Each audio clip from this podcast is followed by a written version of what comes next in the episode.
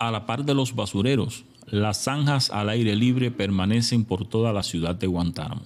San Justo al este, en el norte y en el sur hospital, existe este problema desde el propio surgimiento de estas comunidades, hoy conocidas como vulnerables. En el tiempo que yo llevo viviendo aquí, esta zanja eh, ha creado grandes problemas en esta zona de aquí, ya que cuando llueve se desborda y penetra para en casa de los convivientes de aquí. Aquí yo tengo 40 años viviendo y esto aquí nunca lo van a arreglar. Aquí esto está donde quiera elevado y es cuento y mentira.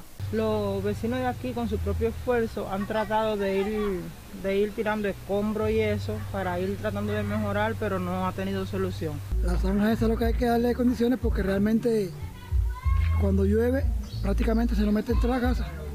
No hay, ningún, no hay ningún inconveniente de que se arregle. Desde reuniones con el delegado, peticiones directas al gobierno e incluso denuncias en medios independientes, los vecinos han reclamado la solución de este problema que impacta directamente en la negativa situación epidemiológica de la ciudad. Se ha elevado la preocupación al gobierno, a eso, han venido aquí, pero no se ha tomado ninguna medida con eso. Ellos vienen, no han hecho nada y parece que no van a hacer nada porque todo el que viene mira no sé qué y no hace más nada. Se ha hecho llegar a ver si, eh, si el Estado da solución a eso, pero no. Se ha contactado con los abogados, con los delegados.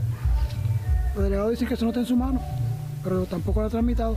Y hay varios niños y cosas y con el tema de la, de la higiene y eso, cada día es peor porque eso trae consigo mosquitos y una serie de epidemias que afectan a la población aquí y a los niños y a todo el mundo. Adrián Martínez, Radio Televisión Martín.